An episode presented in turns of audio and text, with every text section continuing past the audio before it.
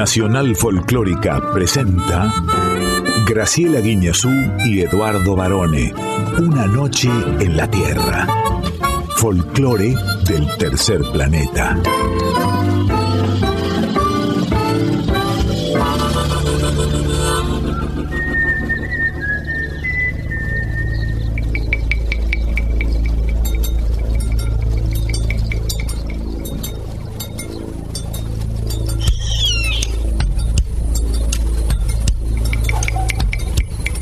Ya es medianoche. Y el aire vibra con los sonidos de un planeta que respira música. Y así comienza nuestro viaje. Sol de los arenales. Regada en sangre de un bravo saihueque. Grito que está volviendo en su desbocado otro pehuenche. El cielo la honda noche. Se oye del viento la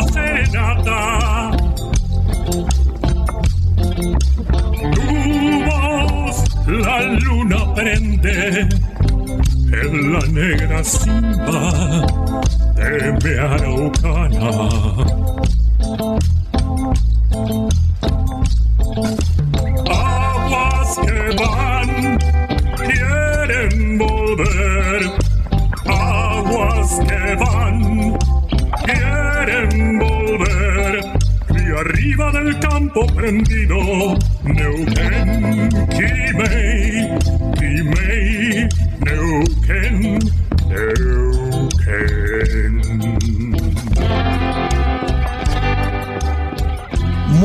Buena medianoche, muy buena madrugada. Tengan todas, tengan todos bienvenidos a este programa que se da el lujo de viajar por toda la música folclórica del tercer planeta. Y a mi lado, la imbatible, la inoxidable, la gran profesora Graciela Inés Guiñazú. Muy buena madrugada, profe. Muy buena madrugada, estimado Lick. Eduardo José Barone, ¿cómo dice que le va? Me va muy bien, pero estoy muy ocupado porque estoy estudiando para barista. ¿En serio? Sí, sí, sí. sí Tengo sí. algunas sugerencias para darte. Veo que está muy de moda ser barista, ¿no? Y la palabra barista mismo. Está de moda. Yo la he visto hasta en carteles de esos de con tiza escritos a, a la vera de los bares, ¿no? Entonces, de recomendación del barista. Café de especialidad. Es Sí. otra palabra que estamos incorporando. Pero ¿a qué refiere barista, en verdad? La palabra barista refiere, como explicaba un filósofo argentino, Diego Rosato, Sí, operador, nada más. refiere, ¿cómo puedo explicártelo bien? No al bar, sino a la medición de la máquina. ¿No al bar con B corta o con B larga? No, al- no hablemos del bar con B corta. ¿Qué fin de semana? Por favor. Bueno, pero sigamos con este tema. con este tema que es más feliz. Eh, bueno, la máquina que expende el café ¿La a la temperatura. No, Sí. es otra cosa. Ah, ok. A la temperatura. Mm. Entonces, el problema de esta situación es que por alguna razón no sale caliente el café. Y la pregunta es, varone, Sí. a vos el café, ¿a qué temperatura te gusta? Es como la carne y su punto. Depende de dónde lo tome, porque si usted va a un bar y se sienta, y va a otro bar, y va a otro bar, se transforma en barista. ¿No? De tantos bares que ha recorrido ya uno. Yo tenía un tío barista, él hacía giras por los bares, me acuerdo. ¿Y era malabarista? Era mal barista. Este, depende, si usted lo toma en, en un barcito, por ejemplo, generalmente se lo traen tibio, porque queda durmiendo en el mostrador. No, no, es por la veces. temperatura aconsejada Ah, por el barista. Ya sé, pero además yo lo veo, pues yo estoy pispeando de la mesa. Digo, aquel es mi café. Y la moza o el mozo están entretenidos con el celular o con otra cosa, y yo rogando que llegue calentito, por supuesto nunca llega caliente el café. Yo tengo otro problema, varones, que es muy distinto. Yo no pispeo al mozo ni a la moza. Es problema de ellos los que hacen, lo que hacen con lo que tienen servido y cuando lo traen. Mi problema es que a mí el café en realidad me gusta tibiecito. Mm. Pero me gusta que me lo traigas caliente y que se vaya enfriando a temperatura natural a medida que transcurre mi estadía en ese lugar. O sea, lo deja reposar. Sí, y si vos ya me lo traes a temperatura barista, tibiecito, imagínate, me tomo un café helado cuando me voy. Un gelato. Claro. Sí, que ahora que- se le pone hielo al café frío. Eso le iba a decir, claro, por supuesto. Se le pone hielo también. Bueno, yo tengo está una- mal. No, pero tengo una amiga que hace la aclaración. Quiero el café frío, pero no lleno de hielo. Un hielito está bien. Y te miran como si vos estuvieras pidiéndole la luna Claro. Y todas las estrellas. Yo no te pido la luna. Hola, Sergio Dalma. Sí, sí, sí, sí. Bueno, aquí hemos llegado, como decías, Varone, con nuestro barista amigo Sergio, eh, Diego Rosato, Sí. con Sergio, Dalma, que Sergio canta. le dicen en el barrio, le dicen Sergio. Sergio Dalma que viene. En la casa, como lo ven poco, este tipo labura todo el tiempo. Claro. Lo ven poco y dice, ahí viene Sergio. Dice, no, pero yo, yo me llamaba Diego. Ah, perdón, Diego. Le dice. Se me confundió con Dalma, que vino personificado en ti. Y toda nuestra audiencia de la folclórica estamos listos para comenzar esta noche en la Tierra. ¿Quiénes nos acompañan? Quique Pesó en la presentación artística. Anita Cecilia Pujals en Con X de México. En Yo Soy Cristian, Ariel Cholo Castelo, que es de la banda de Tango Quiero 24. No es solista, ¿no? No, no está Cholo. Bueno. Y en nuestras columnas, la de cine, Luz, Cámara. Acción. Poemas en la voz. Y nuestra nueva sección, La canción de nuestra vida. ¿Qué canción tenemos hoy? Estamos en nuestras redes sociales, en el Instagram, arroba una noche en la tierra FM 98.7. Exactamente. Y en Facebook, Una noche en la Tierra. Nos quedamos hasta las 2 de la madrugada, como siempre, aquí en la 98.7. Y si te parece, cómo la música hace sonreír al mundo, ya mismo podemos comenzar este viaje. Vamos a comenzar recordando que el próximo viernes los argentinos celebramos el Día de la Tradición en homenaje al nacimiento del poeta, político, periodista y militar José Hernández, que nació precisamente un 10 de noviembre de 1834. Aquí se pone a cantar, ¿sabes quién entonces? ¿Quién? Nada menos que Jorge Cafrune. Haciendo a José Hernández. Cuando cae la noche de la pampa sobre las crines de los pajonales y tejen las vihuelas la vidala, el silencio es tu barba, José Hernández.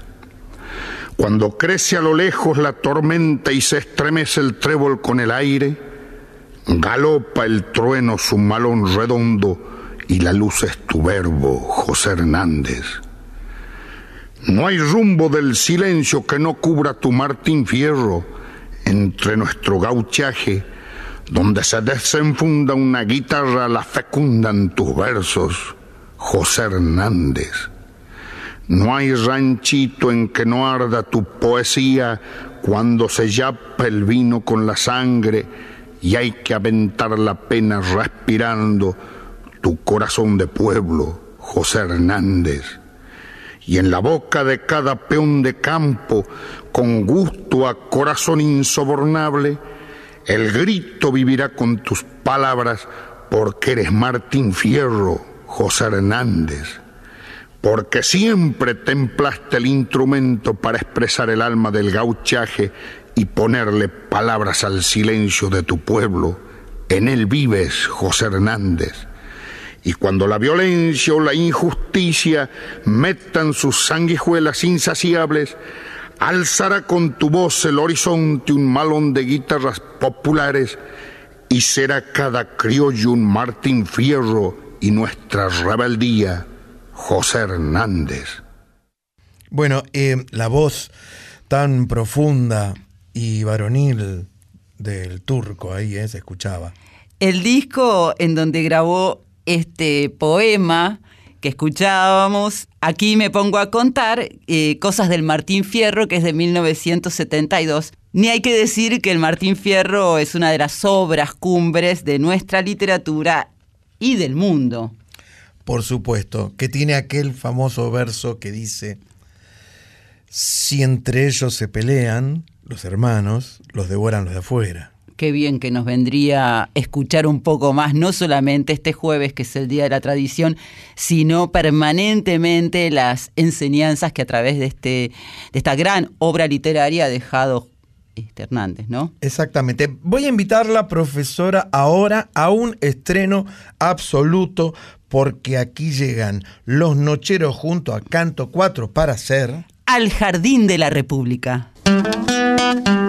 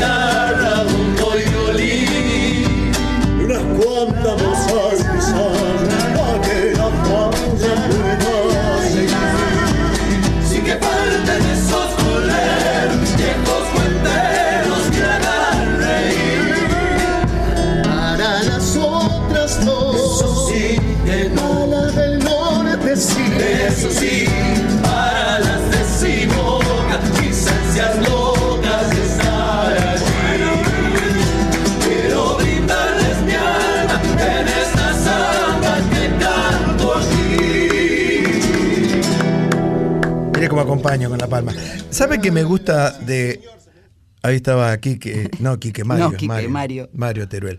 Quique se fue. Pero Quique se fue y no se sabe, ¿eh? porque se acuerda que yo me lo encontré en Salta y daba unas vueltas, bueno, sí, pero yo voy a estar en contacto, no se sabe bien. Eh, a mí me gusta mucho más esta etapa de los nocheros, donde se han vuelto un poquito más puristas con el folclore, ¿no? Hacen más folclore tradicional, no tanto esa cosa romanticona. A mí me gusta mucho esta etapa de ellos. Eso tiene que ver para mí con un estado de felicidad. Que ellos, después de tanto recorrer todo, eh, todo el mundo en realidad, no solamente nuestro país, y haber sido como los renovadores del folclore, con el folclore más romántico, eh, por ahí necesitan volver otra forma. La partida de Quique tal vez los hizo replantearse de qué manera continuar. Y está bueno porque esto que escuchábamos, que es un estreno, como decías Barone, tiene que ver con Nocheros en la Mesa. Claro, es un micro que producen ellos íntegramente, que tiene que ver con el espíritu de la guitarreada y la sobremesa en el norte argentino, sobre todo, ¿no? Que el espíritu de la sobremesa es lo más simbólico que tenemos, si querés, de las guitarreadas, los fogones. Antes, cuando yo era chica, se usaba mucho era común en que todas las familias eh, reunidas terminara siempre había alguien que sabía tocar la guitarra y, Y otro siempre había que una sabía guitarra. Siempre había una guitarra. Po- Porque antes en los barrios se escuchaba mucho el piano, pero claro, el piano tenía dos contras. Una que era muy caro y otra si tenía que ir a un fogón, ¿cómo llevaba el piano? Al hombro. Al- Entonces la guitarra es un instrumento mucho más práctico y, y económico además. Al Jardín de la República fue escrita en 1942 por el compositor tucumano Miguel Ángel Pérez y el poeta Carlos Gómez Carrillo. Para mí es una de las canciones más bonitas. Fue creada para el centenario, para celebrar el centenario de la independencia de Argentina. Representa como pocas canciones a la provincia de Tucumán y a todo el folclore de nuestro país. A mí me gusta esa parte, dice, viene el gaucho, le hace un floreo. Y el un zapateo, zapateo. comienza allí. Sigue el gaucho con su floreo. Y el zapateo termina aquí. Para las otras no. Para las del norte sí. Para las tucumanas, mujer galana, naranjo en flor. Qué bárbaro. Para las decimocam.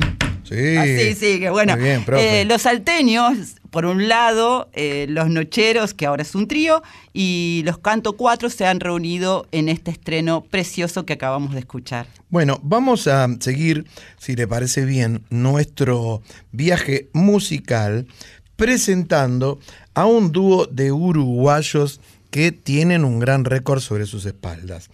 Llegan aquí Lucas Sugo y Pepe Guerra. La Ariscona.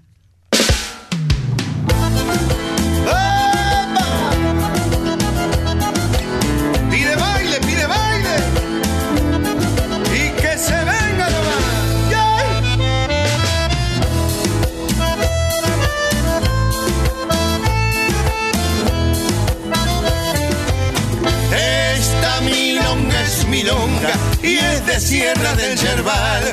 Me la contaron las grotas y las piedras de afilar. El rumor del romerillo y el viento en el carubal. Y la mirada discona del animal montará.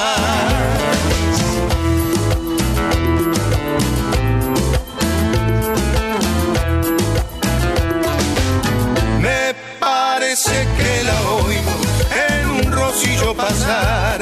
El jinete va chiflando, es el indio Balarán. Campos de la Salamanca, caminos del Batoví. Ay, si la tierra está sola, al salir a lo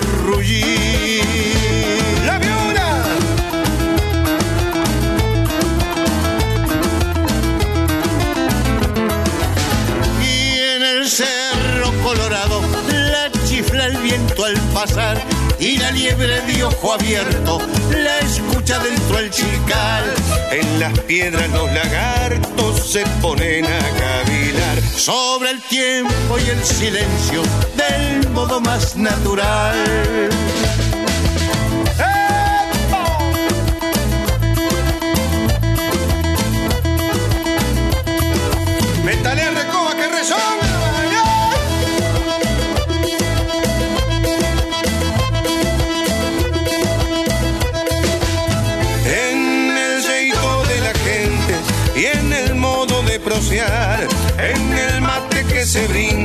No se la oye pero está. Y allá en lo de Elpidio Núñez, bien cerquita lo elidí, con acordeón guitarra, en un baile amanecí. Y sucedió una mañana que mi paloma ensillé y me la traje conmigo y no la fui a devolver.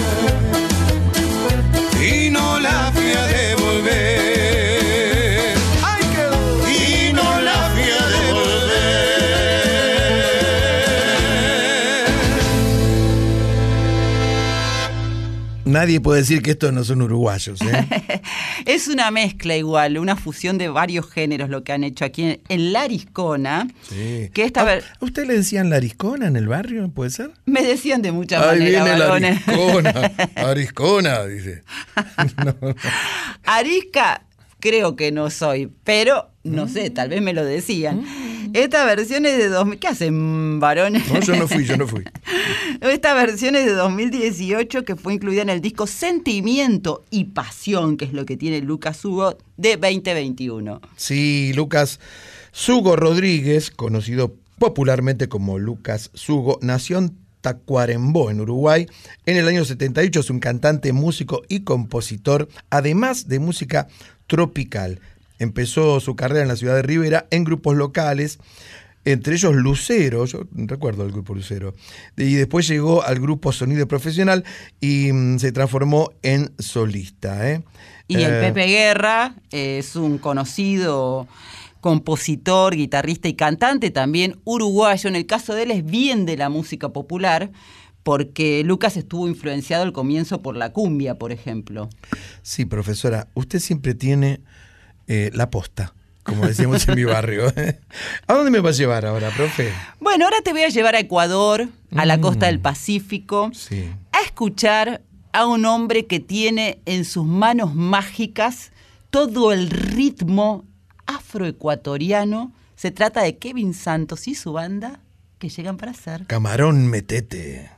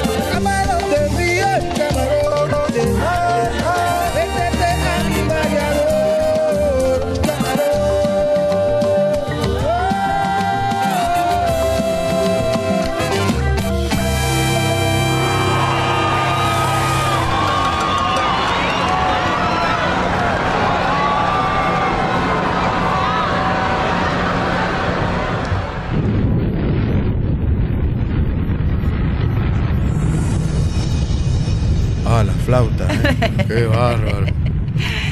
Qué explosión. Sí, porque es muy explosivo exactamente que. Profe, usted que estuvo en tantos lugares y anduvo acá para allá, ¿estuvo en Ecuador también usted? Sí, varones. ¿Estuvo en Ecuador? Te lo he ¿De qué contado. lado? ¿De, de, de allá? ¿Del Ecuador? ¿De, de qué lado estaba? De los dos. Es más, hice el saltito como. ¿Ah, sí? Como Homero Simpson, que se paraba de un lado y del otro. Estoy en el Claro. norte, estoy en el sur. Mire. Eh, sí, estuve y de hecho, te lo he contado, pero el público se renueva. Sí, además yo tengo una memoria tan frágil. Sí, me tocó estar la segunda vez, creo que fue, cuando ocurrió un, este, un tsunami Opa. en Japón Ah, sí, sí, me y acuerdo. nos evacuaron Sí, porque se venía el tsunami a Ecuador. sí, claro. Entonces me fui Por el Pacífico. eh, por el Pacífico, exactamente.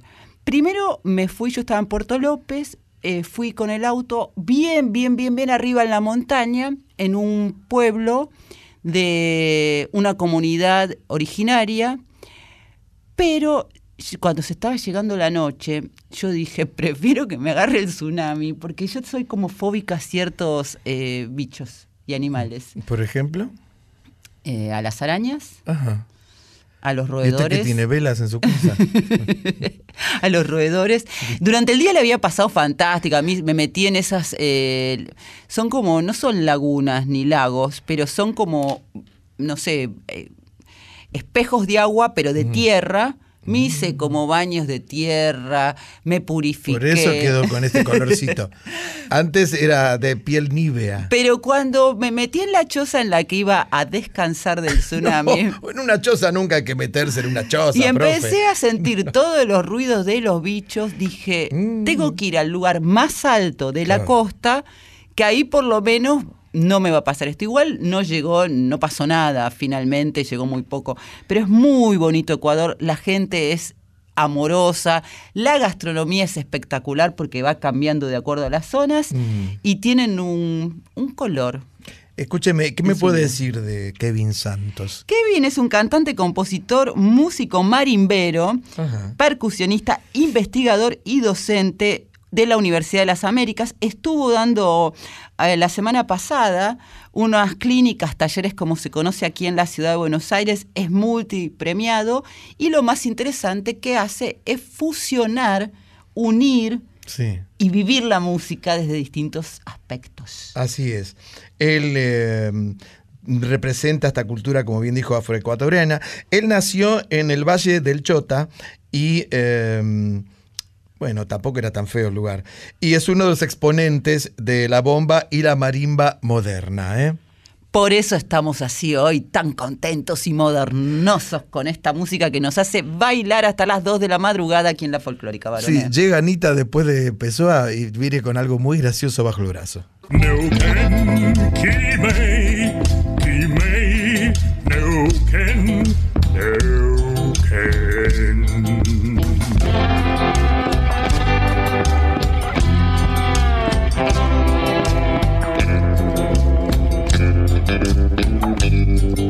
en la Tierra, folclore del tercer planeta, con Graciela Guineazú y Eduardo Barone. Profe, Anita Cecilia Pujals, periodista mexicana, si las hay, nuestra columnista exclusiva, que como pocas personas en el mundo atesora todos los ritos, costumbres, músicas, gastronomía, etcétera, del país azteca, viene hoy con una columna muy, muy graciosa. Le invito a escuchar entonces. Con X de México.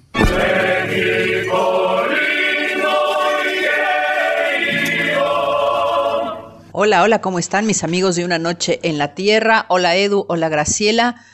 Bueno, pues eh, mi columna de hoy está inspirada en la terrible devastación que dejó el huracán Otis en Acapulco, eh, que si ustedes vieron imágenes o supieron del fenómeno, bueno, ha dejado a nuestro hermoso puerto emblemático de, una época dorada, pues no solo del cine, sino de los cantantes y de, lo que es, eh, digamos, el destino eh, popular más importante de México, Acapulco, este lugar que floreció en los años 50, 60 y los 70 y que ha tenido un desarrollo impresionante y que sigue siendo un destino turístico maravilloso, pero que lamentablemente pues va a tener que reconstruirse pues a todo vapor para que vuelva a tener el esplendor de, de antes. Así que mientras tanto somos solidarios con los acapulqueños y, y claro, nos trae las imágenes Acapulco de los clavadistas, de las playas divinas, quizá de Luis Miguel, ¿no? Porque tenía su casa ahí, o muchas estrellas de cine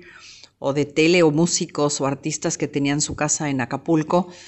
Y, y, además de una época en la, que, en la que muchos artistas se inspiraron en Acapulco para, para componer canciones o cantarlas, estoy hablando desde luego, bueno, eh, María Bonita de Agustín Lara, Acuérdate de Acapulco, María Bonita, María del Alma, Rafael, Rafael, sí, Rafael, el niño de Linares, hizo una película que se llamaba El Golfo y tiene una canción muy bonita que se llama Acapulco.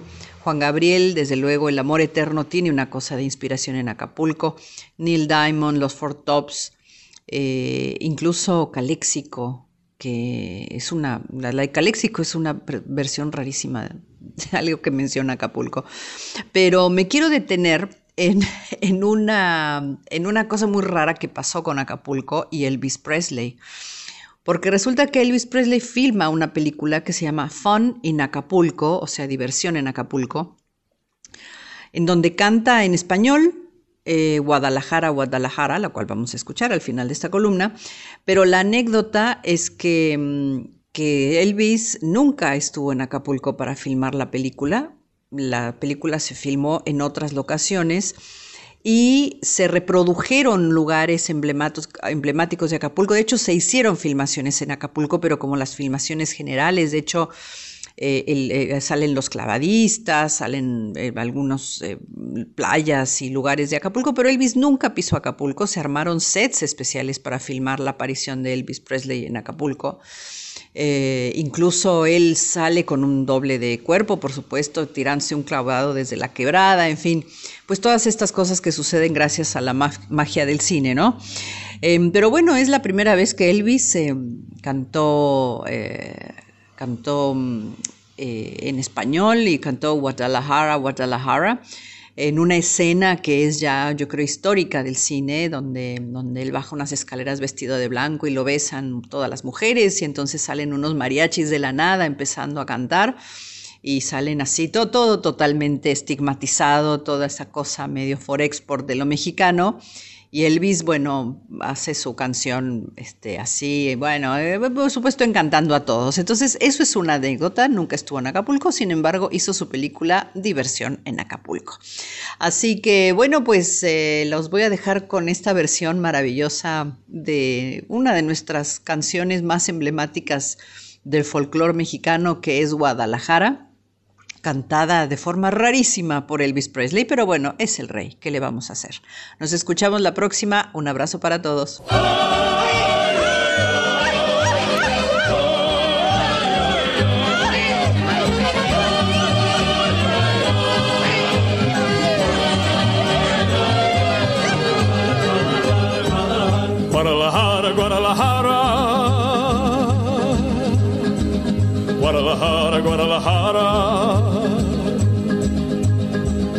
Tienes el alma deep fresciana, hueles a rosa temprana.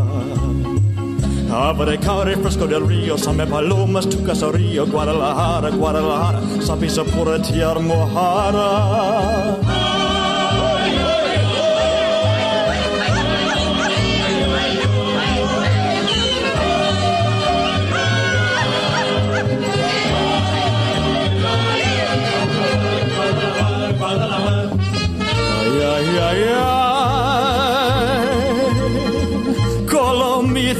Lecanos. Ay, ojito de agua hermanos. Ay, colomitos inolvidables, inolvidables como estada, y con la lluvia de la loma, en hasta se popa.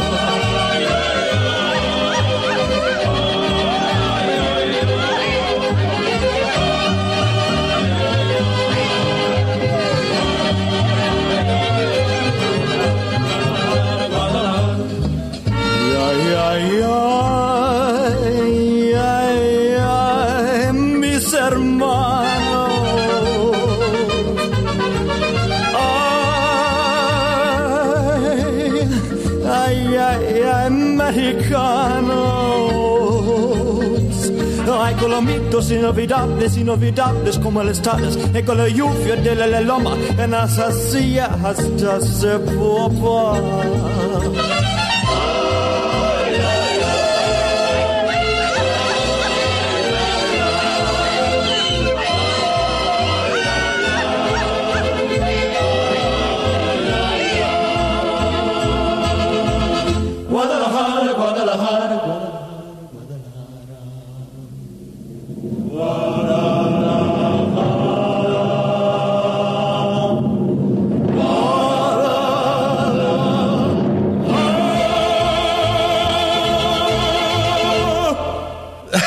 Lo, tiraron por el barranco. A Elvis lo tiraron ahí con las antorchas, una antorcha en cada mano.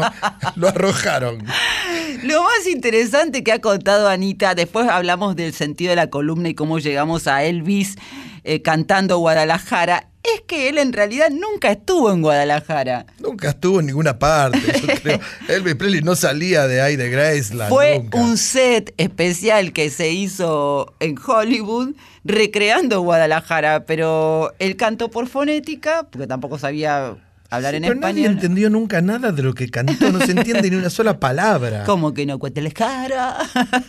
Qué bárbaro, ¿no? Estas cosas que, claro, porque en ese momento Elvis era una figura tan famosa y, y tan popular que empezó a filmar películas. Y por supuesto, como ahí contaba Anita, esto es eh, parte de una película que creo que se llama Fun in Acapulco. Diversión en Acapulco es el título en español, sí, porque en realidad también, como nos comentaba Ana, Acapulco fue durante mucho tiempo, lo sigue siendo en menor medida, un lugar insoslayable para aquellos eh, artistas que tenían mucho poder económico, de grandes mansiones. Bueno, Luis Miguel mucho tiempo después tenía una Claro. gran, gran, gran mansión. Sí. Y Verónica Castro vive en Acapulco. De hecho, Ana empezó contando, y por eso linkeó con Acapulco y con esta canción interpretada por Elvis, acerca del paso del huracán Otis en Acapulco, que dejó infinidad de destrozos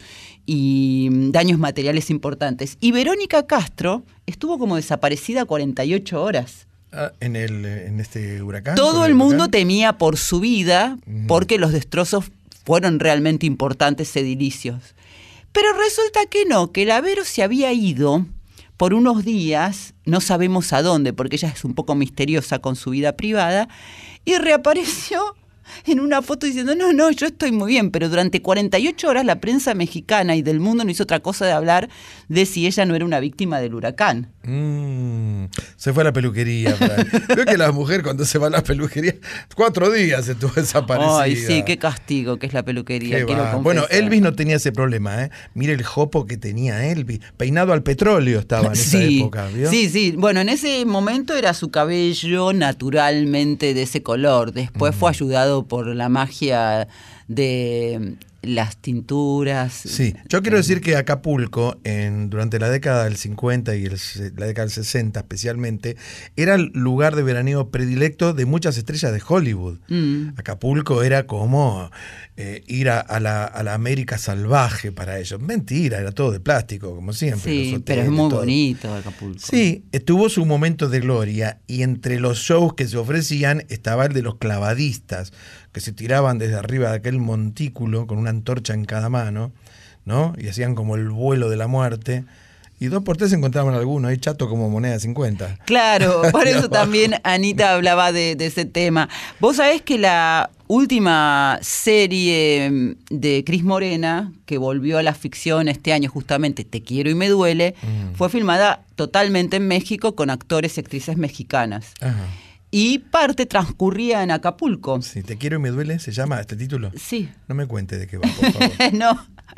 Ay, no. No me cuente nada, por favor. No, no te voy a decir nada Porque, más. ¿sabe por qué no quiero que me cuente? ¿Por qué, varones? Porque ahora sí me lo va a contar, porque aquí llega nuestra sección exclusiva para los amantes del cine. Luz, Cámara. acción.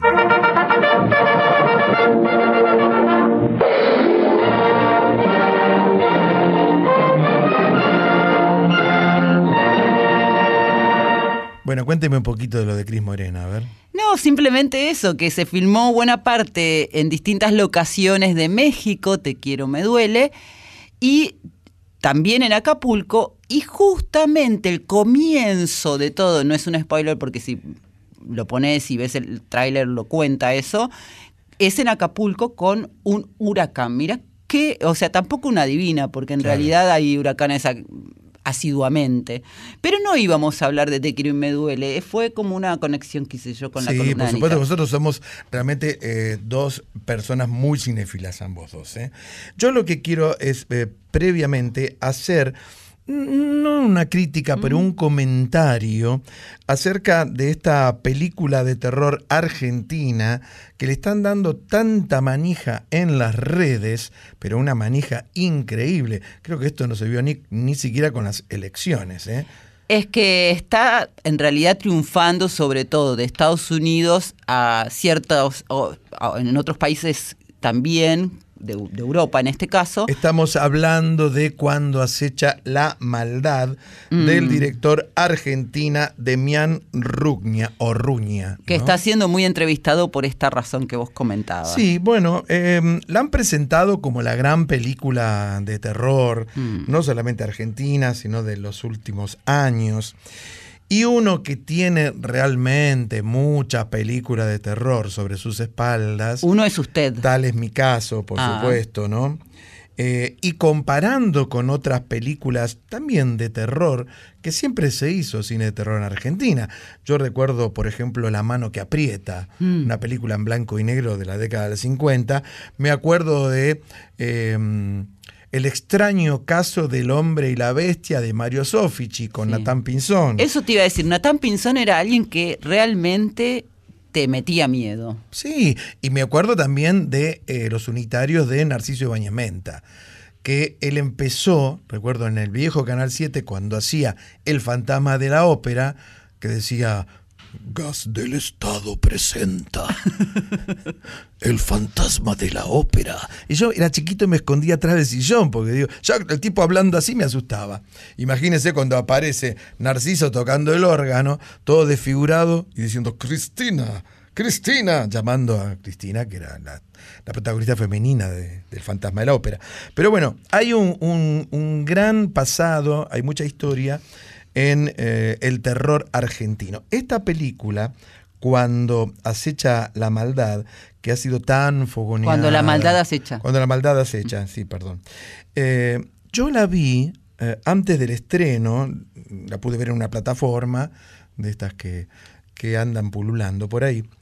Y fui con mucha expectativa, porque como soy amante del cine de terror, digo, bueno. Eh, y realmente la película no es buena. Oh. No es buena. ¿Por qué Eh, tenés que decir eso? no es buena. Mire, le voy a decir por qué no es buena en principio. Primero no está bien actuada. No está bien actuada. No está muy bien dirigida. No se entiende lo que está pasando. Recurren a todos los lugares comunes de todas las películas que, de terror que usted vio, desde El Exorcista hasta hoy. Todas, están todas. Es muy previsible todo. Y para alguien quizás que nunca vio película de terror, puede ser, podría ser. Pero quien más, quien menos, todos hemos visto algo. Aunque sea La Monja, esta que daban hace poco, ¿se acuerda? Digo, hemos visto cantidad de películas de terror. Esta no es una buena película, no la puedo recomendar bajo ningún aspecto. Eh, hay un par de actores que usted seguramente los conoce, como Luis Siembrowski, eh, Demián Salomón, qué sé yo. El, el elenco está bien, pero no es convincente. Los diálogos son bastante superfluos. Esas películas donde todos trabajan a los gritos, donde se actúa gritando, ¿no? No es necesario gritar para actuar, pero bueno, no importa.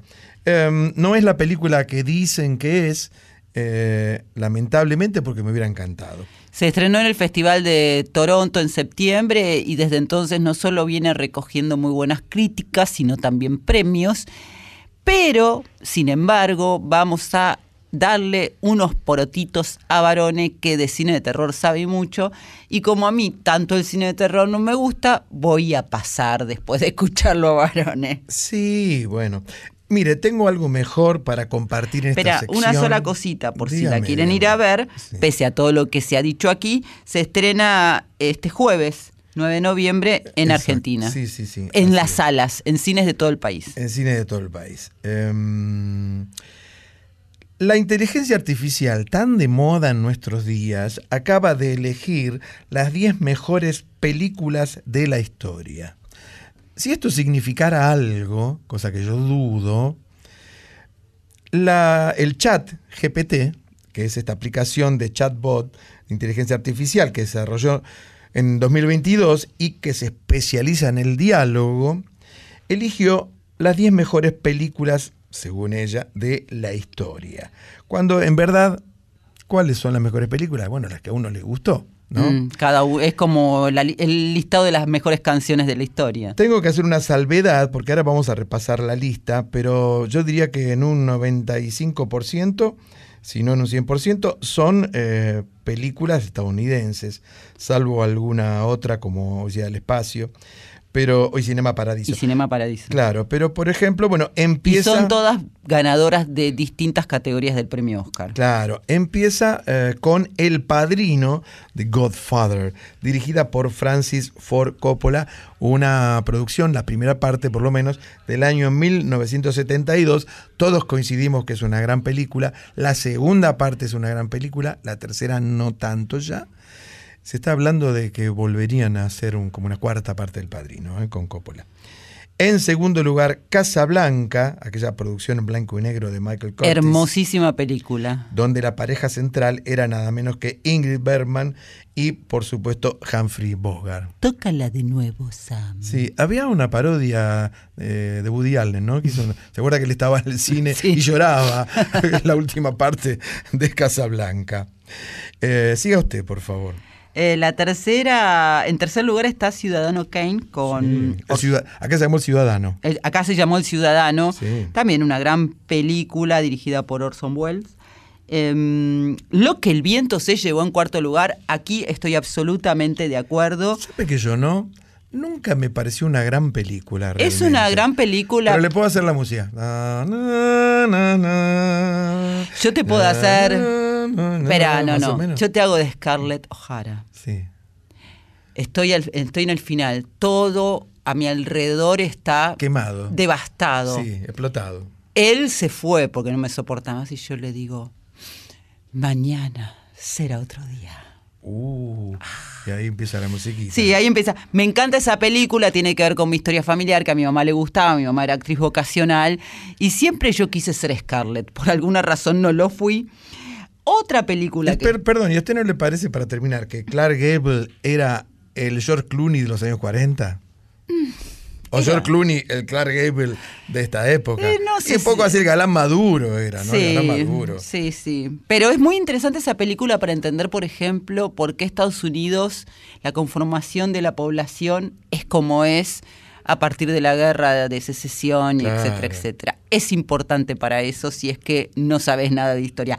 Cantando bajo la lluvia es otra de las películas elegidas por la inteligencia artificial. Dirigida por Stanley Donen y también Jim Kelly, que por supuesto se encargó de todas las partes coreografiadas. ¿Te ¿eh? ¿Qué- salía el pasito? ¿Qué va a hacer? ¿Va a bailar usted ahora? Digo, ¿te salía eso? Espere que agarro la regadera y le, le tiro un poco de agua.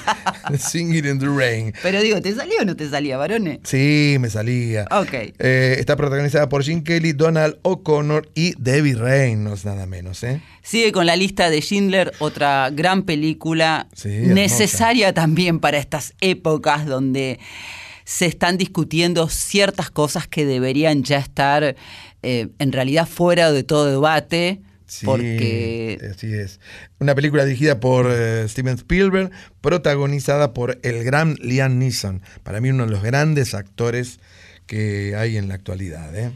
Y después viene 2001, Odisea del Espacio, la gran película de Stanley Kubrick del año 68, que sigue siendo muy moderna, ¿no? Una película súper vanguardista.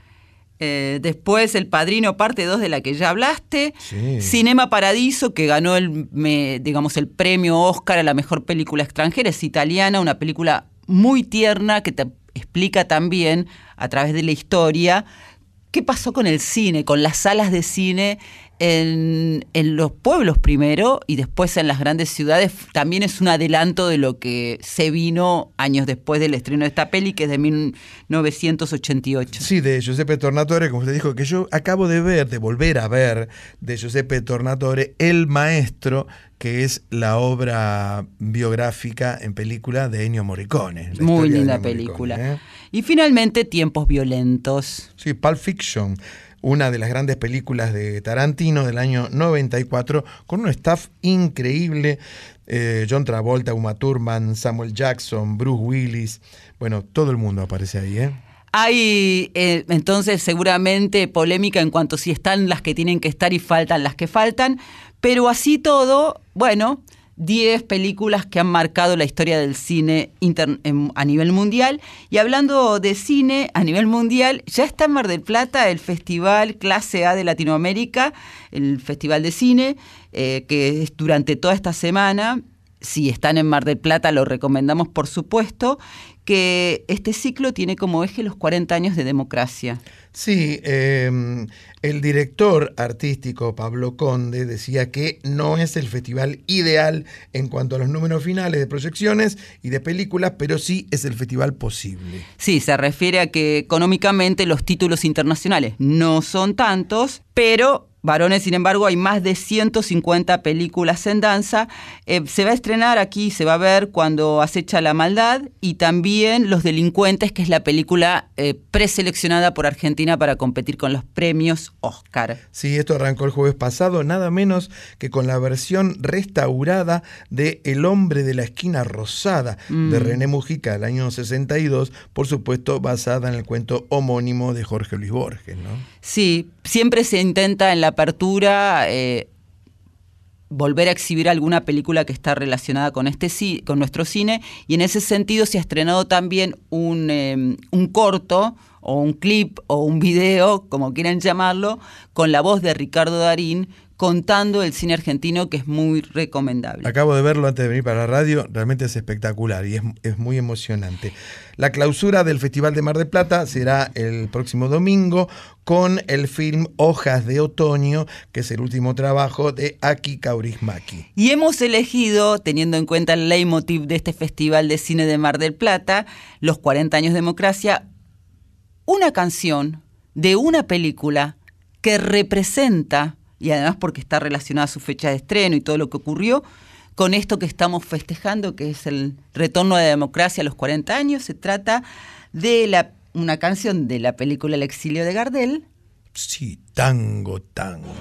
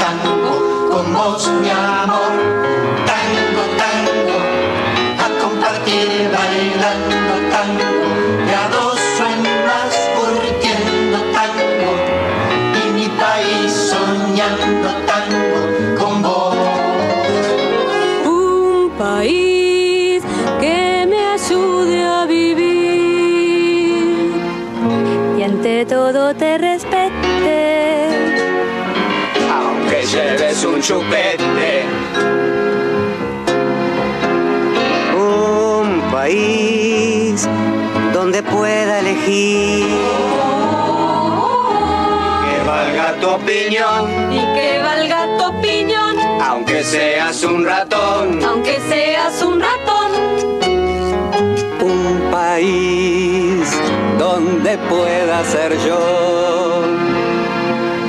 Si sentirse cucaracha, Y bajarte la bombacha.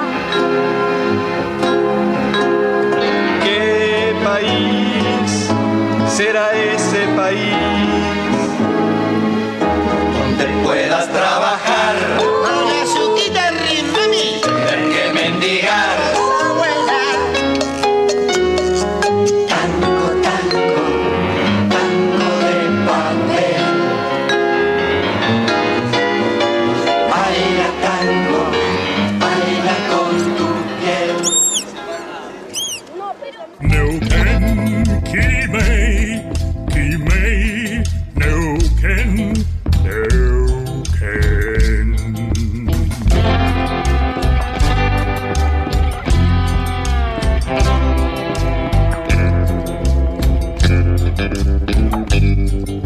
En la Tierra, folclore del tercer planeta, con Graciela Guineazú y Eduardo Barone.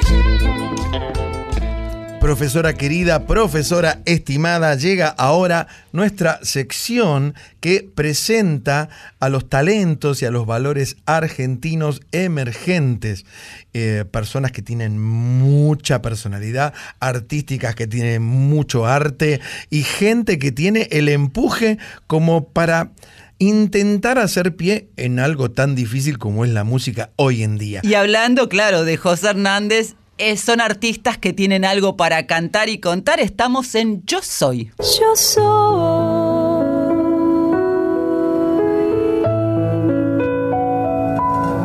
Yo soy.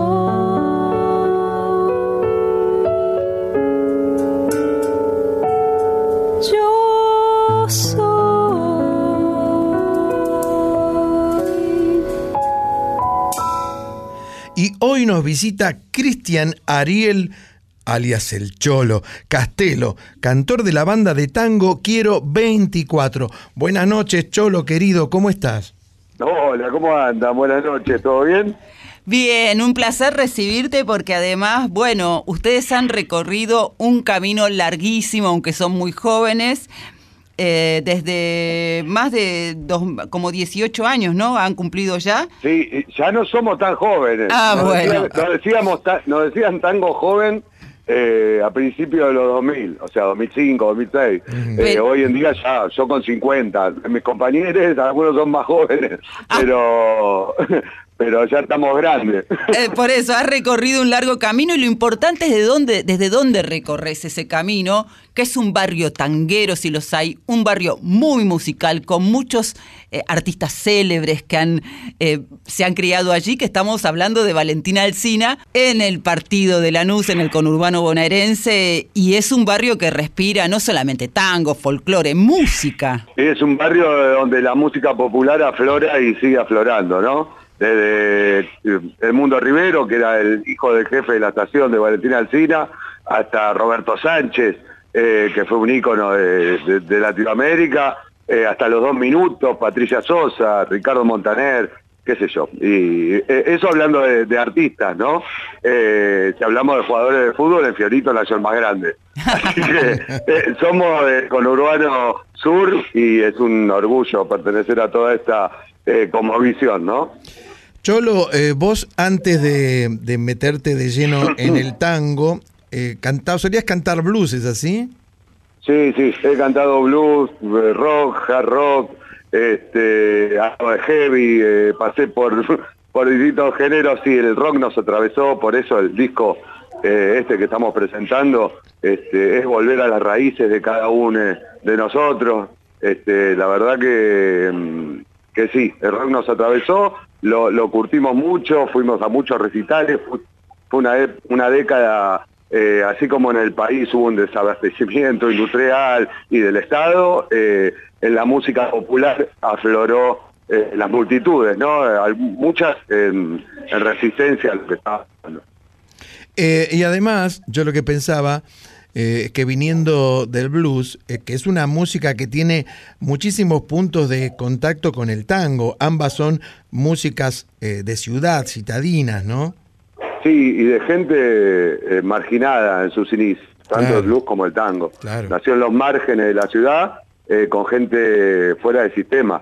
Este, se creó, bueno, el tango es más conocido de la historia, se creó piringundines, eh, en, en los puteríos se decía ponerle. Ujú. este, en sus inicios, eh, y el blues lo mismo, eh, los negros en Estados Unidos. O sea, gente outside, diría yo, ¿no? Después se apropió la, la hegemonía la- o las élites de, de- de los países de, de- de ese tango. Y lo, lo reformaron, lo transformaron, lo siguen transformando, que está bien, qué sé yo. Pero, pero sus inicios sí tienen muchas cosas en común. Vieja Escuela 90 es el nombre de este quinto disco que están presentando y donde, como vos nos decías recién, no solamente eh, hay tango, sino que hay, en realidad las canciones son clásicos del rock argentino y es el primer disco en donde no hay canciones con, de composiciones suyas, ¿no? Sí, es así. Nosotros los cuatro discos anteriores intentamos una búsqueda eh, de una nueva poética, agregarle a lo que se venía escribiendo del tango. Mucha gente que del, tango a partir del siglo XXI que empezó a escribir eh, sus propias realidades, ¿no? Y, las compartidas. Entonces, este, sí, apostamos siempre a, una nueva poética, pero en este caso nos quisimos dar un gusto y dijimos, vamos a versionar canciones que forman parte de nuestro ADN eh, musical, muy populares, muy masivas. Eh, era un desafío para nosotros hacer estas versiones y llegamos a hacer 10 versiones que de, canciones que elegimos, o sea, quedaron muchas canciones afuera que hubiera estado buena eh, grabarlas o reversionarlas. Pero quedamos muy contentos con lo, con lo que quedó del material. Vamos a decir que entre esas 10 canciones figuran, por ejemplo, Mujer Amante de, de Rata Blanca, ¿Qué ves? de Los Divididos, Chipi Chipi de Charlie García y Matador de Los Cadillac. Eh, ¿Por qué eligieron estas canciones en particular? Vos decías que quedaron muchas afuera. ¿Qué tienen estas canciones? Mira, yo creo que casi hay algunas que no, pero muchas tienen mucha connotación social, eh, es lo que veníamos hablando an- antes, ¿no? Por ejemplo, el matador, el final es en, donde partí, el pibe de los artilleros. Este, después hay canciones más eh, existenciales como Chipi Chipi eh, o, o Que ves mismo, que está el debate de la mentira y la verdad, que es un tema que, está súper abierto en el disco. Este, hay unas, unas palabras de, de Darío Zeta eh, hablando un poquito de eso en el medio del tema. Eh, la verdad que sí, elegimos lo que, lo que nos movilizó más, ¿no? Eh, pero sí, obvio, quedaron muchos afuera. Y, de- y contanos cuánto, cuánto les llevó eh, tomar la decisión de, en realidad, ir por otro lado, que es ir siempre por el mismo, ¿no? Porque es, eh, es hablar de tango por ahí con otro, con otro sentido. Sí, y pensar que estas canciones fueron influidas por el tango porque, eh, ¿qué ves? Por ejemplo, quedó un- una milonga surera eh, pesada, muy linda. El Matador quedó un milongón también bordeando la murga porteña. eh, qué sé yo. eh, ¿Cómo me voy a olvidar? Es, un vals. Para nosotros fue un vals y lo cantamos como vals. Eh, lo mismo pasa con Mujer Amante. Nada, estuvo buena la búsqueda, estuvo buena la, parte de, ver de cómo lo veríamos el tema o cómo Quiero 24 eh, se apropia de ese tema y, y suena a Quiero 24 las 10 canciones. Entonces eso para mí es un logro este, en conjunto con, con la banda que eh, es valorable. Y ustedes funcionan como una cooperativa y además se distinguen, vos te distinguís porque sos como un organizador de los festivales de tango, el organizador de Valentina Alcina y también de otros lugares, ¿verdad? Eh, Sí, colaboro con, con los que puedo y las que puedo colaborar. Acá en Alcina hace 10 años venimos haciendo un festival eh, totalmente autogestionado, eh, a veces con algún subsidio de- de- de- del Ministerio de Cultura o, de, la provincia de Buenos Aires o alguna ayuda del municipio de Lanús, pero básicamente está autogestionado y, y venimos trabajando mucho en eso. Este, y como cooperativa también se nos abrieron un montón de puertas y de formas de facturar y de blanquear un poco el laburo nuestro que está tan, eh, ¿cómo decir? Me parece que el ente de cooperativa cultural nos sirvió un montón de grupos musicales, a la Aéreo Valdés, a la Versuit, hay unos cuantos, la Macha del Rolando, eh, nos sirvió como para, para acomodar un poco los papeles, ¿no? Cholo, la banda se llama Quiero 24. Eh, ¿Quién fue el que cantó Quiero con 24 ahí? Y yo lo he cantado varias veces, con menos también, ¿eh? sí, sí. Pero, pero ganabas o perdías. Porque hay que jugar. se gana y se pierde, ¿eh? es como me hablan ahora de Boca, que todavía este, este, se gana y se pierde. A veces se gana y a veces se pierde, no se puede ganar siempre. Pero ustedes, ustedes va- van a ganar seguramente el próximo sábado, eh, 11 de noviembre, este próximo sábado, a las 21 horas, en el Club Atlético Fernández Fierro. Van a presentar en vivo estas canciones, ¿no? Así es, así es, los esperamos recontra invitados y si algunos oyentes que están escuchando, que tienen ganas de ir, podemos eh, obsequiarle dos entradas para, para el programa, no hay problema. Qué bueno. Muchísimas gracias, sí lo tomamos, por supuesto. Y contanos con qué canción de esta vieja escuela 90 te gustaría despedirte de esta noche en la Tierra. Y a mí me parece que la milonga que hicimos de, del tema de, de los redonditos, el pibe los astilleros, me parece que eh, esa versión milonga quedó muy kilo 24 y, y muy redondita de ricota. La compartimos entonces, gracias por estar aquí en la folclórica. Un abrazo, Cholo. No, gracias a ustedes y a su disposición para lo que sea. Muchas gracias.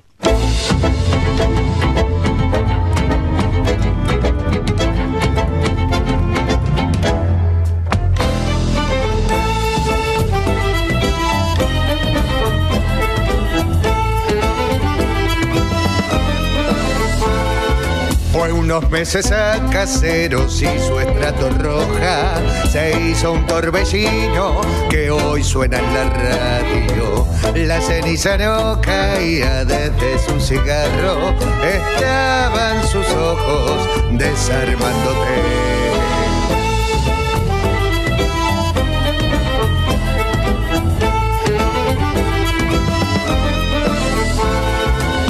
Alquiló una rana rubia, tibia y aragana. Se moría de ganas de matarla. Una linda damita de concordia, el más bello fuselaje que jamás lustró.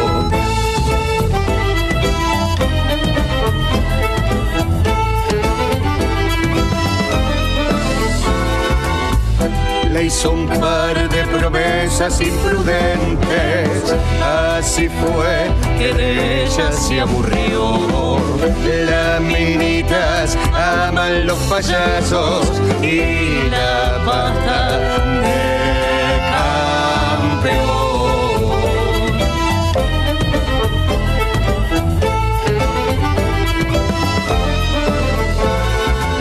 Por una lluvia que realmente mojé, que pusiera fin a su aventura.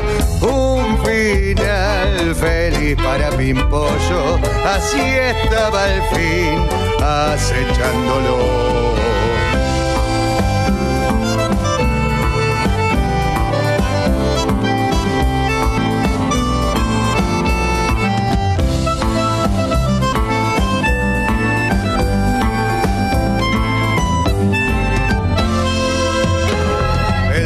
De los artilleros nunca se rendía. Tuvo un palacete por un par de días.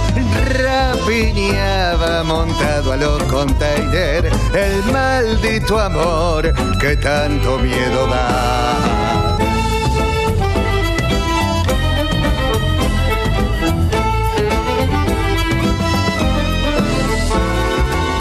Ciertos reyes no viajan en camello, ellos andan al tranco del amor. Esos tipos soplan con el viento al rebaño y su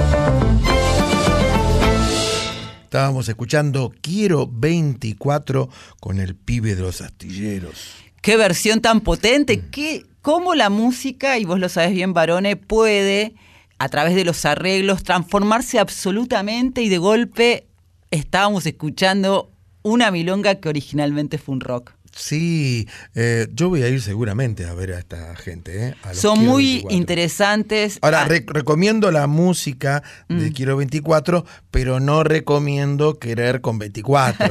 porque si va a jugar al truco y te que dice quiero con 24, mm, Y como nos contaba Cholo, la verdad es que es un trabajo de cooperativa que hacen, de amor por la música, muy integrados con lo que es el tango, toda la movida del tango en la ciudad de Buenos Aires y en el conurbano bonaerense, y él le ayuda en la organización de estos festivales, sobre todo el de Valentina Alcina, que tiene mucha impronta. Le queremos agradecer a Mariana Fossati, nuestra compañera, y a nuestra compañera también Cintia Carballo, que siempre están en la movida milonguera. Por supuesto, como tiene que ser. Hablando de movidas, nos vamos a escuchar esta nueva sección que hemos dado en titular. La canción de nuestra vida. Hubo un tiempo en el que todo nos nombraba. Yo soñaba con canciones inmortales. Escribo junto a ti la canción de nuestra vida. Escribo junto a ti la canción de nuestra vida.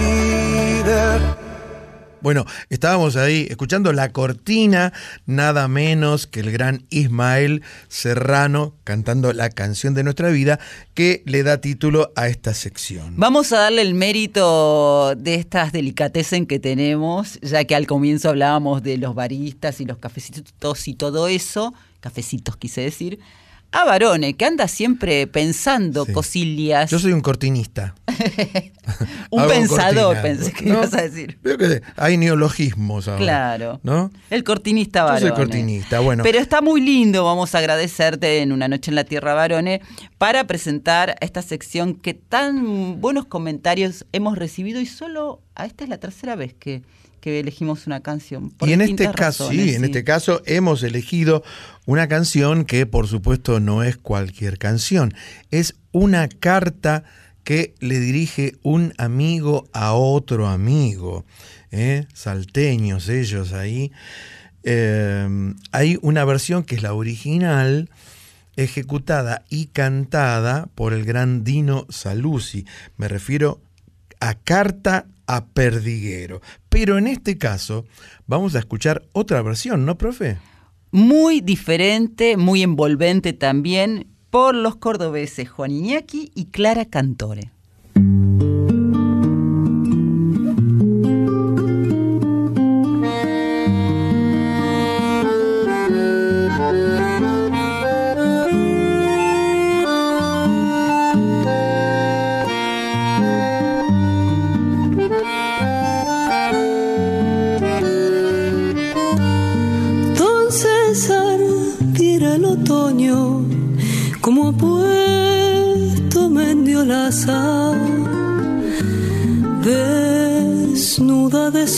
Está la arboleda de la casa.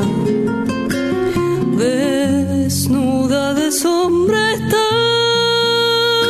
la arboleda de la casa.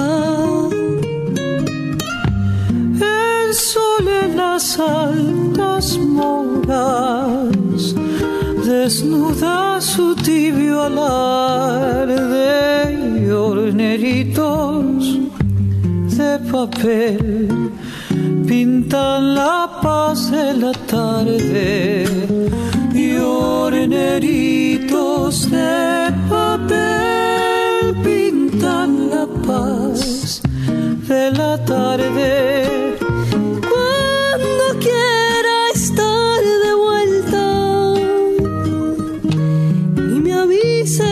hace falta si se acuerda tráigase ese vinito de salta un abrazo acuérdese de ese vinito de sal.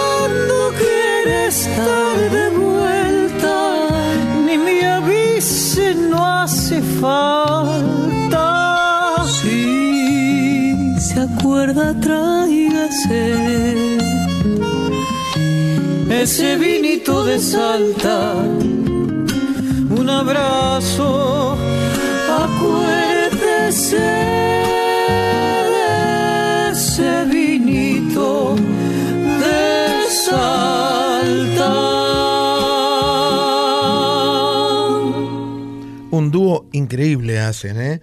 Iñaki y, y Y Clara. Sí. Eh, a mí particularmente, usted sabe muy bien, profesora, que esta es una canción que me llega por algún motivo, que debe ser la ternura de la letra, ¿no? Esta amistad entre esos dos hombres que, que tiene toda una historia detrás.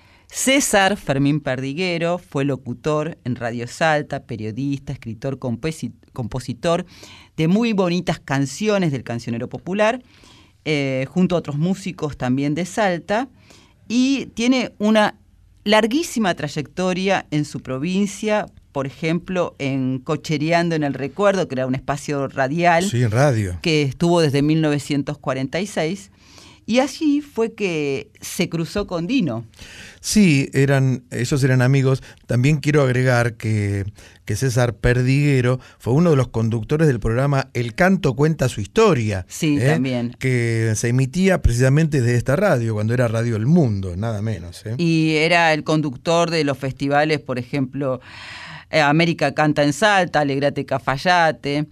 Sí, eh, Dino Saluzzi, que era muy amigo de Perdiguero, es una figura clave de la música contemporánea sudamericana, que mm, para mí es uno de los grandes bandoneonistas, y a pesar de que Dino hace folclore, compone y ejecuta folclore con su bandoneón, no puedo dejar de distinguir en su sonido los sonidos de otro gran bandoneonista como fue Piazzolla tienen mucho en común Dino Saluzzi con, con Astor Piazzolla y Dino, por supuesto, es un músico muy atípico, desafiante de todo eh, lo que sea tradicional. Lo que pasa es que Dino Saluzzi no solamente eh, eligió el tango como género si sino para traspasar esos límites, al igual que Piazzolla, sino que también se concentró en el folclore. Sí, sí, por supuesto. Eh, estuvo el año pasado eh, Dino Saluzzi con uno de sus hijos haciendo unos shows aquí en, en Buenos Aires. Cuando vuelva, por supuesto, hay que verlo. ¿eh? Alberico Mancilla, que es poeta y escritor y es el autor de la letra de esta carta perdiguero que escuchábamos. Y, mm, y bueno, también tenía una relación con Perdiguero. Tenía una gran relación con Perdiguero y por eso él le escribió esa carta. Y decía en un reportaje, eh, Albérico Mancilla, que de- él contaba, aún lo veo entrar al gordo. ¿eh? Así le decían a Perdiguero, sí. Decía al gordo por ese portón y mm, cuando traía las cajitas de vino, porque Pe- Perdiguero era amigo de Chart. ¿eh? De esas bodegas, de, de- de la persona que era el dueño de aquellas bodegas. Ah, de echar, no de, Chart, echar. De echar. Muy bien, no de echar de irse. Entonces le dice, si se acuerda, tráigase ese vinito de Salta, claro. Y en cuanto a Clara, que es bajista, cantante, instrumentista y compositora, e- y Juan, eh, Clara Cantor y Juan Iñaki, estamos hablando, el dúo que interpretó esta versión, que él es cantante, compositor y arreglador. Grabaron Carta Perdiguero en el 2013 y fue incluida en el disco de Clara Cantore, que es una artista que por otra parte ya hemos hablado de ella, que nos encanta, en el disco Ser Tiempo. Cuando le preguntaron a Mancilla cómo fue que Dino Saluzzi le puso música a su poema, él contó. Eh, yo se lo había mandado a Julio Marvis, que me pidió canciones porque estaba armando una editorial para presentarse en Sadaic. Su hermana, la hermana de Julio, estaba al frente del emprendimiento. Y un día Dino entró al despacho a preguntar si había novedades y leyó el poema que estaba sobre el escritorio. Le propuso a Marvis ponerle música, a la hermana de Marvis ponerle música, y ella le dijo que sí. No lo conocía entonces, y nuestra relación, cuenta Albérico, empezó después. O sea, de la pluma al disco fue ese, ese tema, ¿eh? Directo y sin corte. Y todo el recorrido que, que dio luego de eso y esta canción. ¿Y por qué a vos te conmueve tanto, varones? Porque es el, el amor de amigos, ese, ese amor que es distinto a todo, de dos personas nobles que a la distancia se escriben una carta donde uno le cuenta al otro cómo está Mendiolaza en este momento, ¿no? Ese pueblito tan hermoso, eh, con la sombra de los árboles, el sol es de cobre antiguo, dice en un momento. Eso es un poema hermoso, una letra preciosa. Y además, ya que hablábamos, tiene que ver con algunas cosas que comentamos hoy en Una Noche en la Tierra, con pensar, con recuperar, con prestar atención.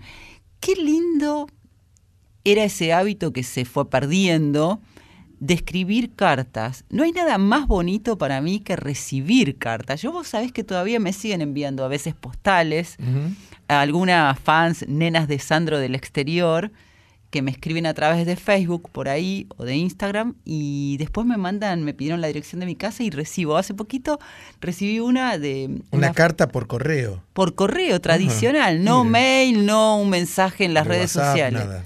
No, y con Gaby, que ya hemos contado, que es mi hija del corazón, que, bueno, vive en, el exterior, a ella le encanta recibir cartas. Y, bueno, a veces le mando. Hay gente que está empeñada en el rescate de ese arte. Es un trabajo ir al correo, les quiero decir, cuando se ha perdido, porque además a veces tenés que esperar.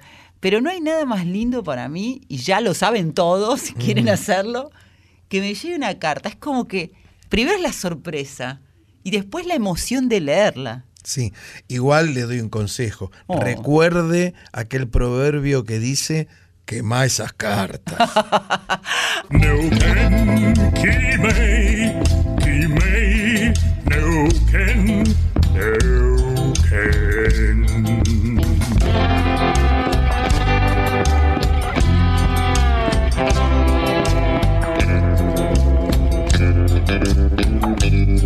Una noche en la Tierra, folclore del tercer planeta, con Graciela Guineazú y Eduardo Barone.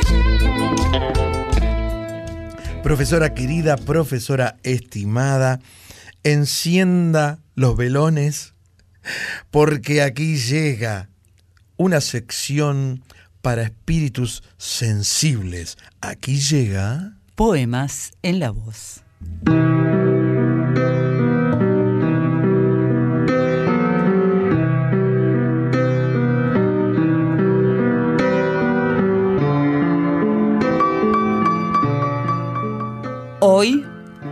Variaciones sobre un tema de Boris Vian de Mario Benedetti.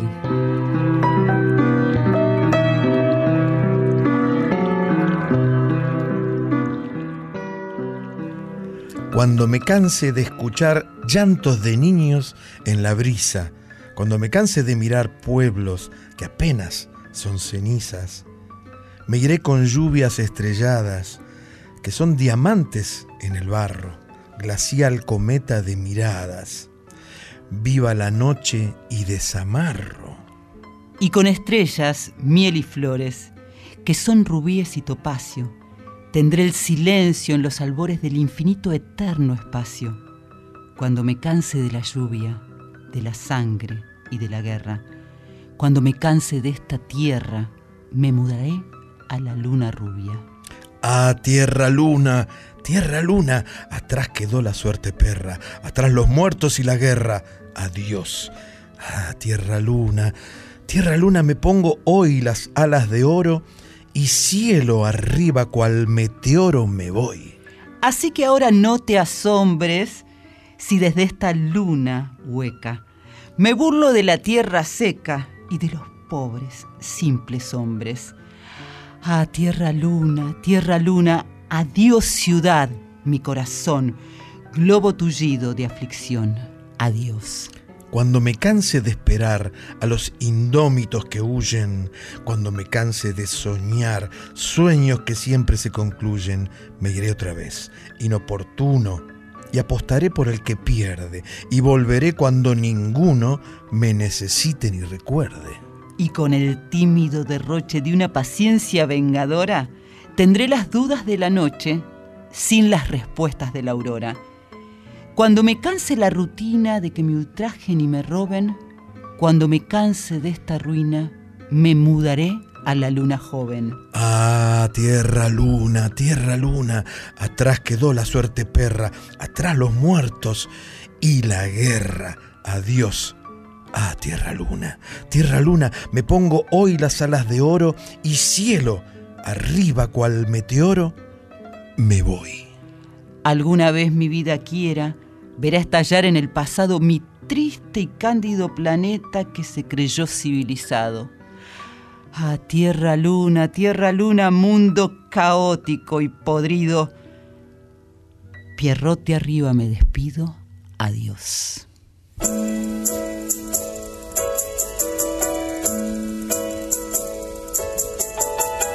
Cuando me canse de escuchar llantos de niños en la brisa, cuando me canse de mirar pueblos que apenas son cenizas, me iré con lluvias estrelladas que son diamantes en el barro, glacial cometa de miradas,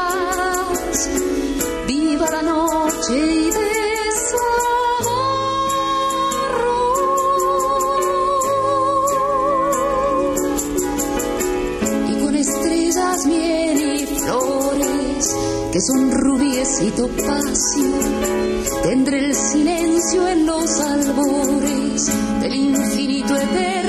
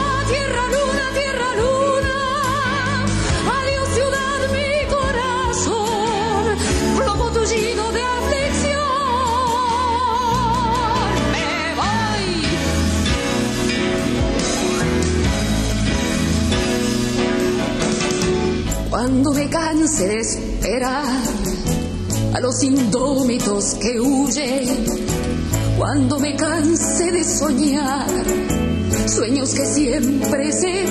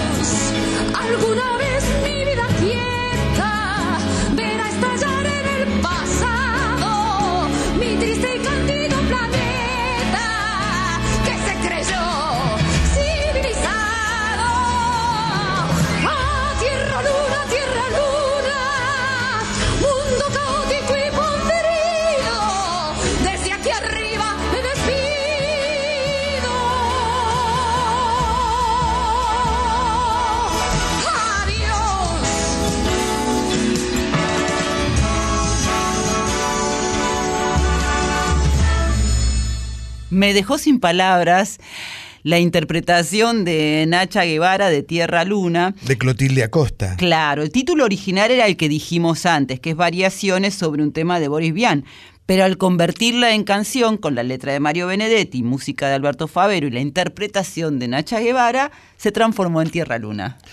Sí, y en Boris Vian, vamos a recordar que es el autor de El Lobo Hombre, uno de los grandes escritos dentro de lo que es su obra, sobre el que estaba basada aquella canción pop de los años 80 de un grupo español que se llamaba La Unión, que cantaba El Lobo Hombre en París, ¿no? Ay, sí, qué linda canción. Cae la noche y amanece en París.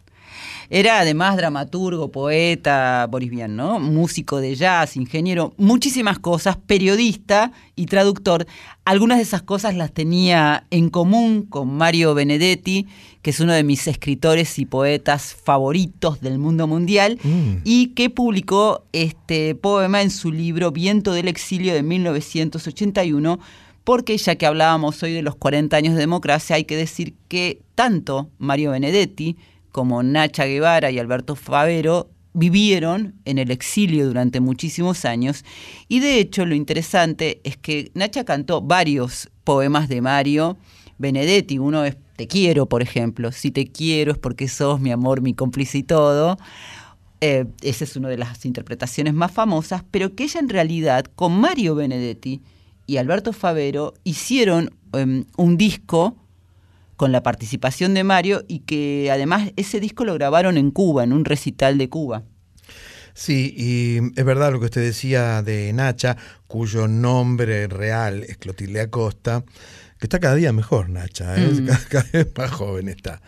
Eh, ella y, y Favero se tuvieron que ir al exilio en octubre del año 74, pero regresaron unos meses más tarde. Sin embargo, en el 75, cuando estaba por presentar Nacha, Las Mil y Una Nachas, en lo que era el nuevo complejo teatral Estrellas, durante el ensayo general estalló una bomba en el teatro, mató a una persona, a un operario, Mm. y dejó unos cuantos heridos. Fue uno de los episodios más trágicos y, dramáticos eh, acaecidos en la época de la AAA. Eso lo recuerdo bien, no por haberlo vivido, sino porque muchos años después, cuando empezó Crónica TV, el, ese edificio en Riobama 280, eh, donde fue el complejo Estrellas, Héctor Ricardo García, que fue el dueño de ese complejo, el creador del diario Crónica y de Crónica TV, siempre lo comentaba como uno de los hechos más impactantes y violentos, por supuesto, que le tocó vivir.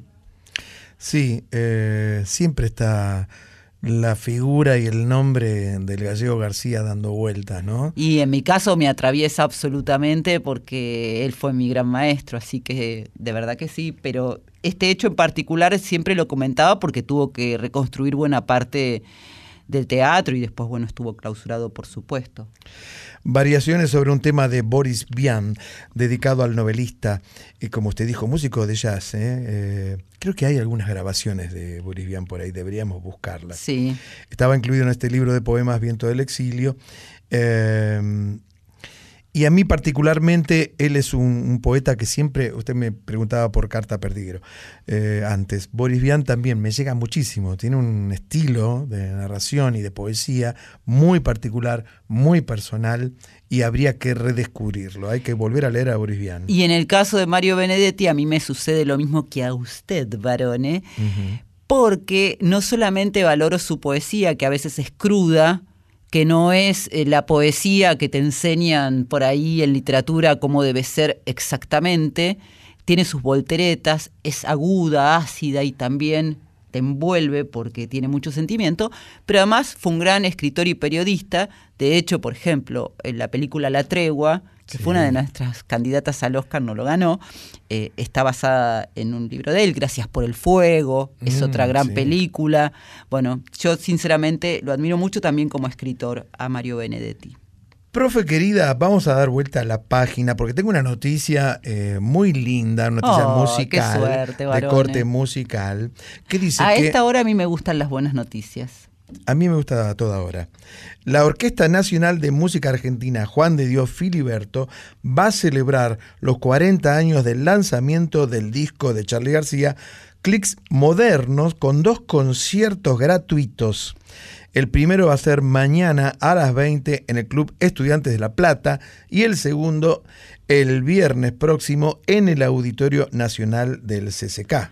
Clicks Moderno fue publicado el 5 de noviembre de 1983 y también, eh, bueno, está previsto entre las celebraciones de este aniversario tan importante, 40 años pasan volando y Sí. este es- se han cumplido 40 años de cosas muy importantes para los argentinos.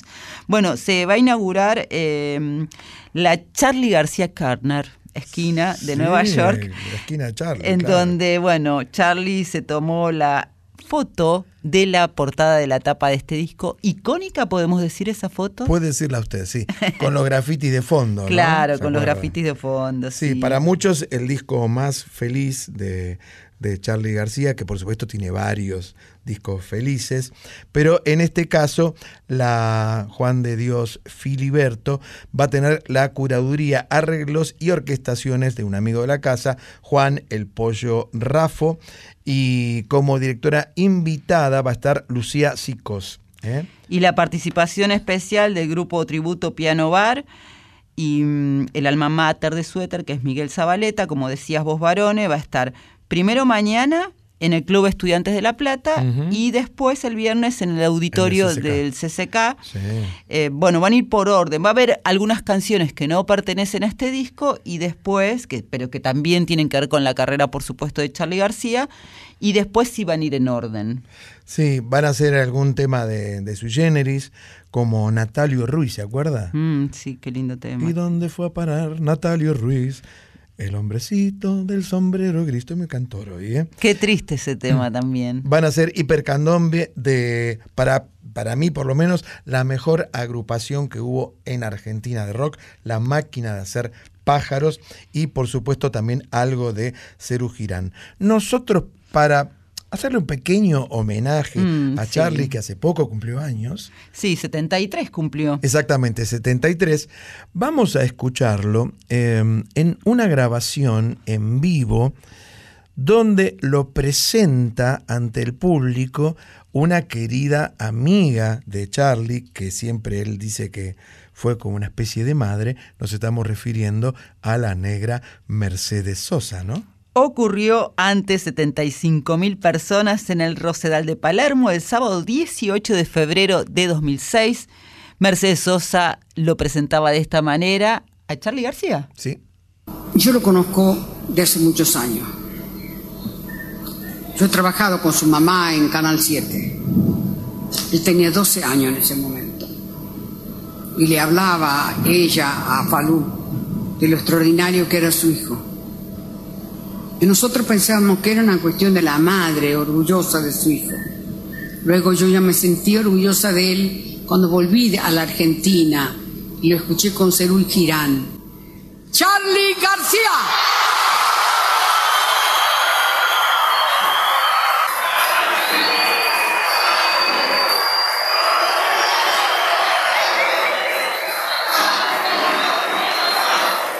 Buenas noches.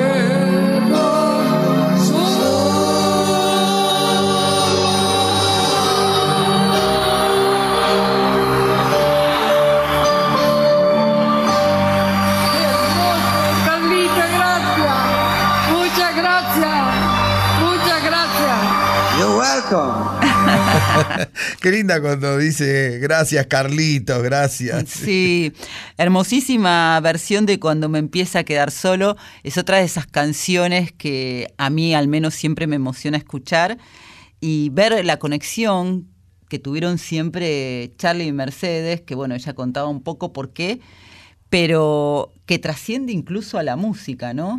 Sí, y Charlie en estos días está a punto de lanzar su nuevo álbum. Todos los fans están ahí esperando ansiosos.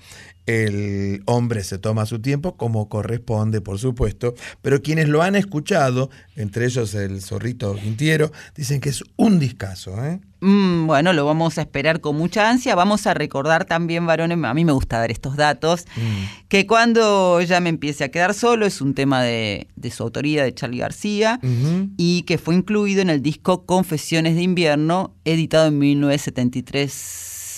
Sí. 50 años han pasado de aquel disco. Y hablando también de homenajes, lo que yo quería comentarte, si me lo permites, Por supuesto, diga. que se cumplen 10 años de, de FAPI y, y 40 años de democracia y el, este sábado a partir de las 18 horas en Sánchez de Gloria 443 se llevará a cabo la décima edición de este festival, como te decía que, bueno, que la sigla es FAPI, que es Folclore y Arte Popular por la Identidad. Están todos invitados, va a ser una fiesta en la calle Sánchez de Loria al 400. Eh, está organizado por el Departamento de Folclore de la UNA, con estudiantes, profesores que van a exponer el arte popular en la calle. Hay algunos números sorpresas, una feria de artesanos. Sí, de todo. ¿eh? Este año el festival que se realiza en la calle, como dijo, eh, con feria de artesanos y es abierto a toda la comunidad, fue declarado de interés cultural por la legislatura de la ciudad de Buenos Aires. Y en esta celebración participarán los elencos del departamento, la compañía de tango y el ballet folclórico de la UNA. Eh, va a haber expresiones circenses, va a estar la cantante Nair Sánchez Romero junto a su banda Villera VIP, el grupo de música folclórica boliviana formado por mujeres Sayani y estudiantes de la Escuela Secundaria Especializada en Arte número uno de San Isidro, los bailarines hermanos Facundo y Ezequiel Pose y en el cierre Sudor Marica. También se van a entregar distinciones a personalidades destacadas de la cultura popular y los derechos humanos. Dos de, del estribo quiero compartir. Una es que nuestro amigo Axel Kuchawaski está contentísimo porque Argentina 1985 ganó este domingo el premio Macondo, ya que hablábamos de escritores, Macondo por Gabriel García Márquez, por supuesto, de la Academia de Cine Colombiana a Mejor Film Iberoamericano. Es uno de los más 60 premios que ya ha obtenido esta película. Argentina 1985 y la otra es una pregunta para vos, Barone, que A lo ver, sabes pregunte, pregunte. todo. Sí. Bueno, hablábamos de Charlie García y su cumpleaños y vos hoy más tarde tenés un encuentro con alguien que cumple años, que es otro de los grandes maestros de, de nuestra música. Pero por supuesto, profesora, usted está hablando de Mauricio Viravent, más conocido como Morris, que está festejando también los 50 años de su canción eterna, El Oso. ¿eh? Entonces vamos a estar hablando y lo vamos a tener, por supuesto, a Morris también en Una Noche en la Tierra, hablando de folclore. ¿eh? Mándale un saludito de parte nuestro. Quisiéramos ser espías con Dieguito para estar allí contigo. Sí, por Igual vos tenés una larga relación con Mauricio, ya la has Sí, contado. somos amigos hace muchos años, pero nunca le pregunté por qué, por qué se hace el oso, por ejemplo. Cuando él no quiere contestar algo, se hace el oso. Es todo un personaje. Es un personaje, Mauricio. sí. Varone, nos vamos a despedir hasta la próxima noche en la Tierra. Por supuesto. Hemos comenzado así noviembre con este viaje tan placentero que realizamos hoy. Qué lindos días, además, ¿no? Ay, por suerte, porque lo- viste este invierno que tuvimos la semana pasada, no me, no me gustó. No, no es lo suyo. Mm, Lo suyo es el sol. Lo mío es el sol. La playa. Es la- sea, sí, bueno, por lo menos el sol me transporta. ¿Hay que no tomar sol o no hay que tomar sol? No, no hay que tomar sol, tomar varones, no. Hay gente que dice que. ¿eh? El gran Frank Suárez, eh, un gran médico que si no lo conocen, lo recomiendo, está en todas las redes. eh, él dice, decía porque falleció, que sí hay que tomar sol, que es mentira esto de que el sol produce cáncer de piel. No, bueno, yo te voy a decir algo. Hay que tomar sol por la vitamina C y Claro. porque te, te, digamos, como te da energía a tu cuerpo. Pero uno puede tomar sol sin tomar sol. Por ejemplo, si yo voy a caminar, como voy a caminar ah, por la mañana y voy con protector solar y voy con una gorra cubriéndome el rostro, me da el sol, pero no me da de lleno. El sol sí provoca cáncer de piel y por eso no hay que tomar sol, varones. Bueno, eh, trate de no ir con una gorra en el rostro porque se va a caer. Profesora, Ah, bueno, perdón, en la cabeza, quise decir. Profesora querida. Ay, varones, no- bueno, son las casi las 2 de la mañana. ¿Qué Nos que vamos a despedir. Nos despedimos hasta la próxima noche en la Tierra y hasta aquí nos han acompañado Quique Pessoa en la presentación artística. Ana Cecilia Pujals con X de México. Cristian Ariel, el Cholo Castelo, cantor de la banda de tango Quiero 24 en Yo Soy. Seguimos comunicados como siempre toda la semana a través de nuestras redes sociales en el Instagram Arroba Una Noche en la Tierra FM 98.7. y en el Facebook. Una Noche en la Tierra. Agradecemos a nuestros compañeros el mago Diego Rosato. Sí, Sergio le dicen. Y mm, José Luis de Dios en la puesta en escena. Mónica Lisi en la operación técnica.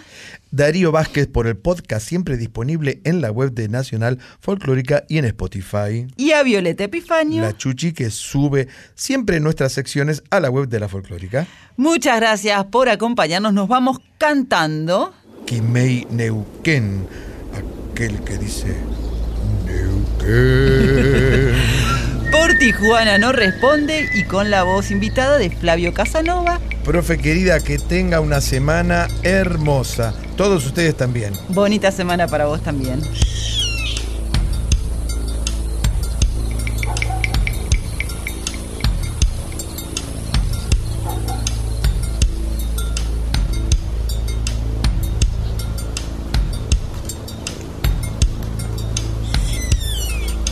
Sol los arenales, regada en sangre de un bravo saihueque. Grito que está volviendo en su desbocado otro pehuenche. cielo la honda noche. Se oye en el viento la serenata. Tu voz la luna prende en la negra simba de mi araucana.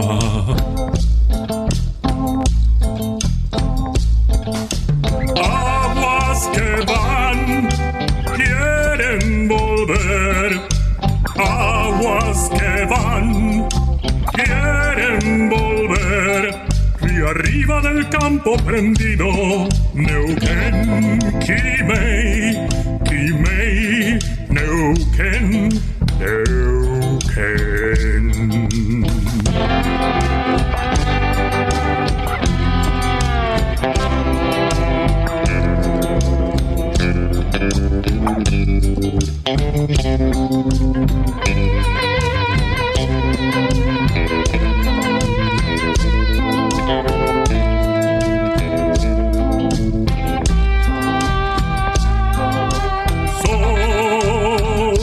se está gastando en piedras lajas y turbias corrientes. Beso la sombra india que vuelve crecida de un sueño verde.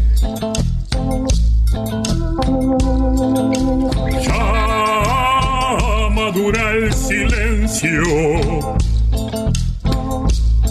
por el agreste vientre de tus bardas. Quieren rayen dormirse, tiemblan sus entrañas enamorada.